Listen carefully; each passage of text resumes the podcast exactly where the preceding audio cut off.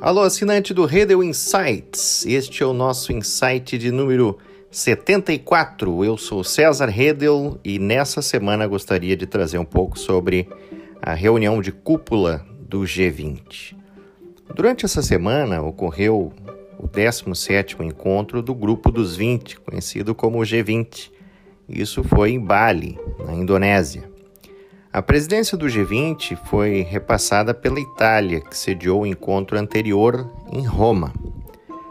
Essas cúpulas são destinadas a reunir as principais lideranças globais e congregou os chefes de estados dos países membros. Originalmente, o G20 reunia os ministros para reuniões ministeriais e não de cúpula. Isso eram os ministros de finanças dos países membros das maiores economias do mundo. O grupo foi criado em 1999 e tem como objetivo criar um diálogo entre as nações sobre assuntos diversos. Então, o grupo se divide basicamente em dois tipos de reuniões. As reuniões de cúpula reúnem os chefes de Estado e as reuniões ministeriais, os ministros de finanças dos países.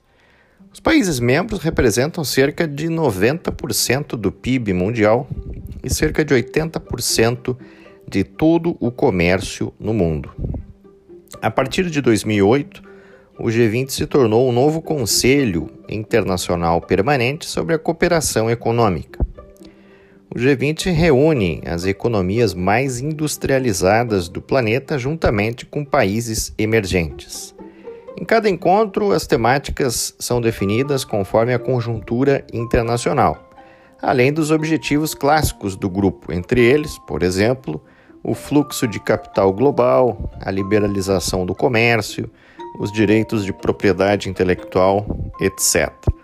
O destaque para o encontro em Bali foi a ausência de Putin, já que não haveria qualquer clima para que ele participasse dessa cúpula em que pese ter enviado seu ministro de Relações Exteriores, Sergei Lavrov. Nessa oportunidade na Indonésia, foram criados três pilares fundamentais de Bali: a arquitetura global da saúde, a transição energética sustentável e a transformação digital. O primeiro deles trata justamente da recuperação econômica após o cenário pandêmico e as dificuldades ainda existentes. O segundo, sobre a necessidade de se pensar em uma transição energética, ainda mais com os resultados da guerra russa contra a Ucrânia.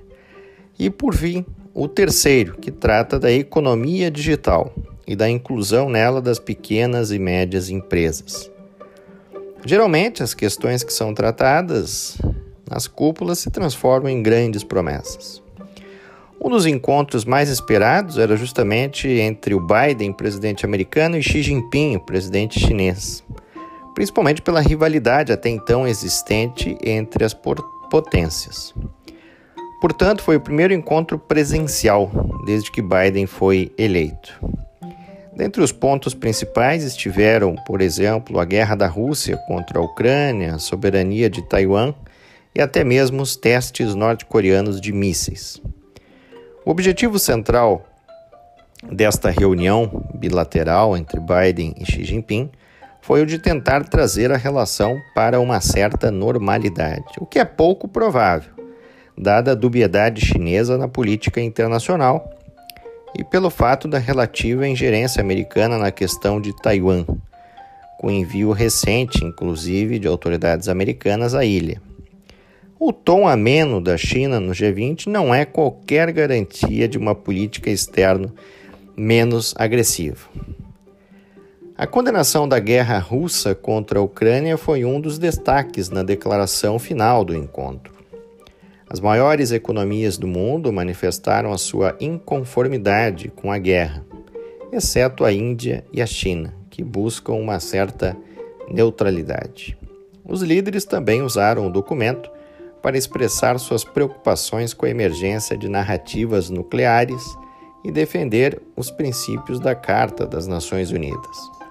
A exclusão da Rússia do evento foi um ato simbólico importante, mais do que qualquer palavra escrita, no grupo que doravante pode ser chamado de G19, com a não participação do chefe de Estado russo.